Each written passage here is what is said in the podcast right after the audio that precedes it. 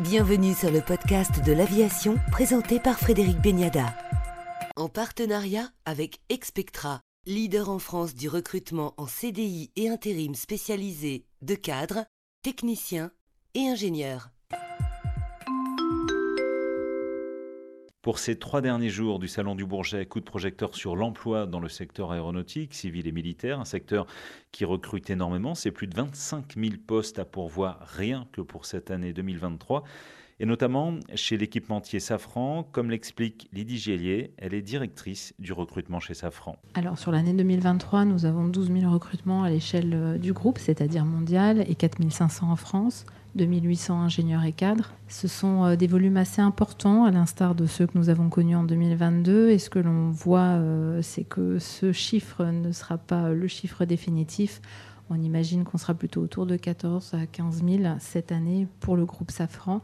L'année prochaine, ce sera encore une grande année, autour de 12 000. Donc on a euh, vraiment des enjeux de recrutement importants lié à notre pyramide des âges, lié à euh, un ramp-up aussi euh, des besoins et des cadences. Et ça, c'est une bonne nouvelle. Et on le voit euh, quand on arrive ici sur le Bourget, la dynamique est là, l'énergie est là. Et on veut être au rendez-vous, évidemment. Et puis surtout, ce que l'on constate, c'est que nous avons aujourd'hui une pyramide des âges qui nous amène à réfléchir et à accueillir aussi voilà, de, nouveaux, euh, de nouveaux entrants. Il y a des métiers où euh, les besoins sont plus importants que d'autres tous les métiers sont importants aujourd'hui. Nous recrutons sur l'ensemble des métiers, que ce soit euh, dans les métiers qui sont plus à dominante technologique, donc ceux des bureaux d'études, mais pas simplement, aussi dans les fonctions support. Je pense aux achats, je pense à la logistique et également dans l'informatique.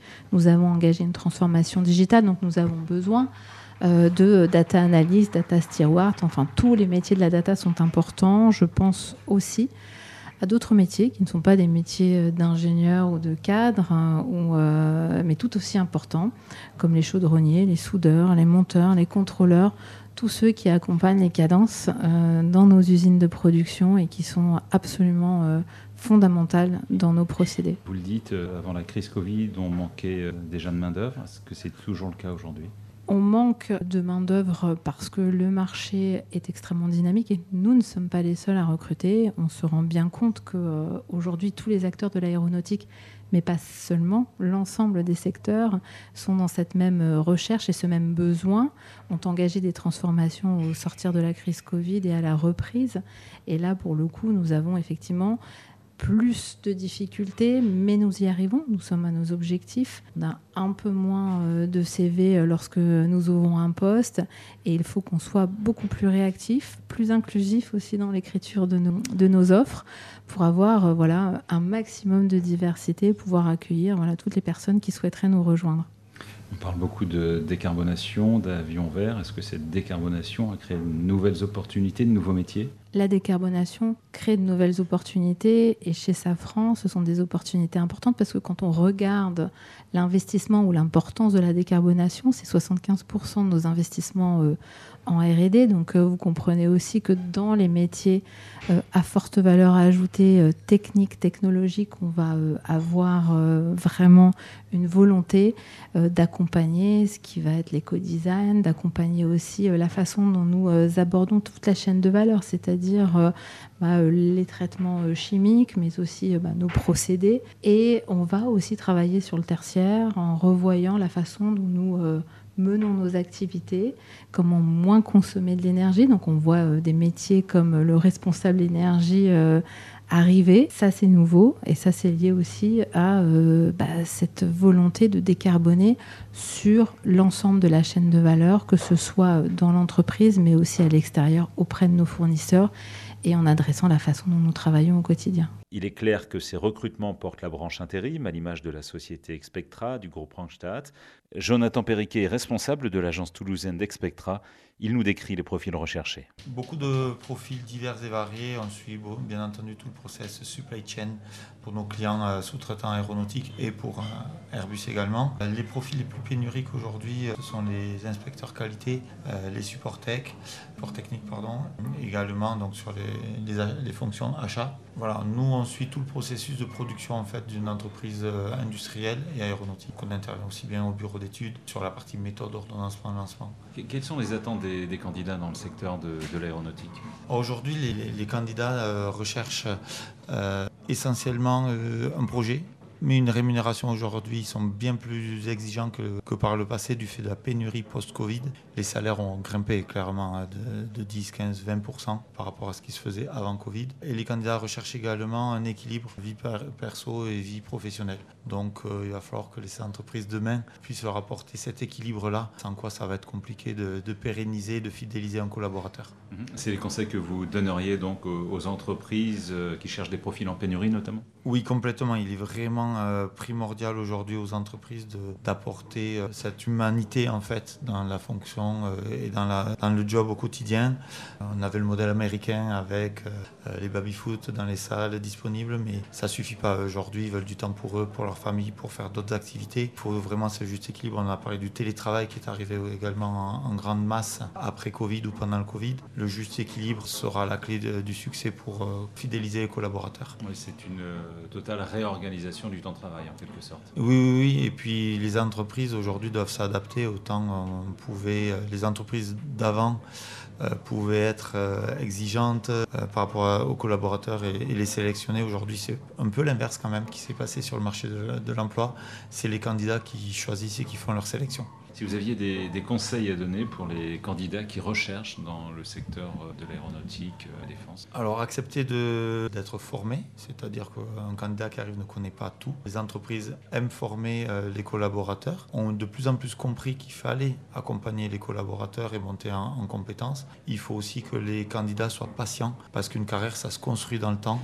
Et euh, on ne peut pas être responsable d'un service et encadrer du monde comme ça du jour au lendemain. Donc il faut prendre un peu d'épaisseur. On a la chance d'avoir un secteur d'activité avec un Airbus qui a plus de 10 ans de carnet de commandes devant lui et on est sur du long terme.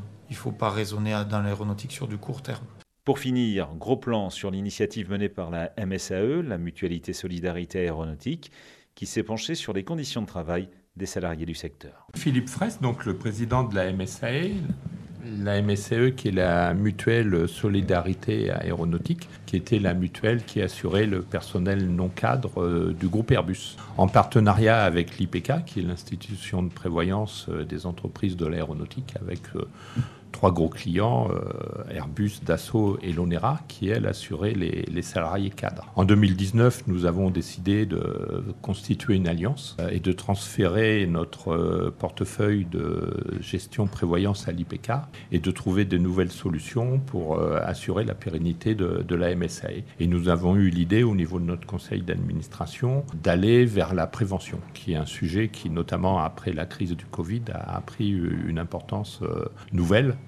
auprès des salariés qui ont aussi des nouvelles attentes. Il y a eu un accord national interprofessionnel euh, dans ce domaine-là. Les partenaires sociaux, en, décembre 2020, ont signé un accord sur la prévention, la santé, la qualité de vie au travail. Cet accord, comme souvent, a été générateur d'une loi qui est sortie euh, en août 2021, qui oblige maintenant les entreprises à prendre en considération une partie de la qualité de vie au travail et de la santé de leurs salariés. Donc nous avons trouvé, toujours au niveau affinitaire dans la la filière aéronautique qu'il était important qu'on puisse aider les salariés, aider les entreprises à améliorer les conditions de travail, même si on le sait au sein de l'aéronautique, c'est pas forcément les conditions de travail qui sont les, plus dures dans le monde industriel. Néanmoins, la montée en cadence, euh, le fait étant mieux que la branche aéronautique reparte après le Covid, fait qu'il y a un certain nombre de problématiques. Donc nous avons euh, initié avec la société d'Itactem un observatoire de la qualité de vie et de la santé au travail. De cet observatoire, il, ressort déjà dans les domaines, nous avons un score de 7,9 sur 10. Donc c'est un bon score. Il y a une approche globale de la santé. La santé mentale a un score de 7,6. La santé sociale a un score de 7,7. La santé physique a un score de 7,2. Par contre, dans l'hygiène de vie, il y a un score de 5,4. Dans la qualité de vie, l'organisation du travail, les relations du travail, le management, on tourne autour de 8, donc il n'y a pas de problématique particulière. Et dans les conditions de travail, l'environnement physique, la sécurité, où il y a eu des gros efforts qui ont été faits depuis des années, on est à 8,5. Donc le premier point, c'est l'hygiène de vie.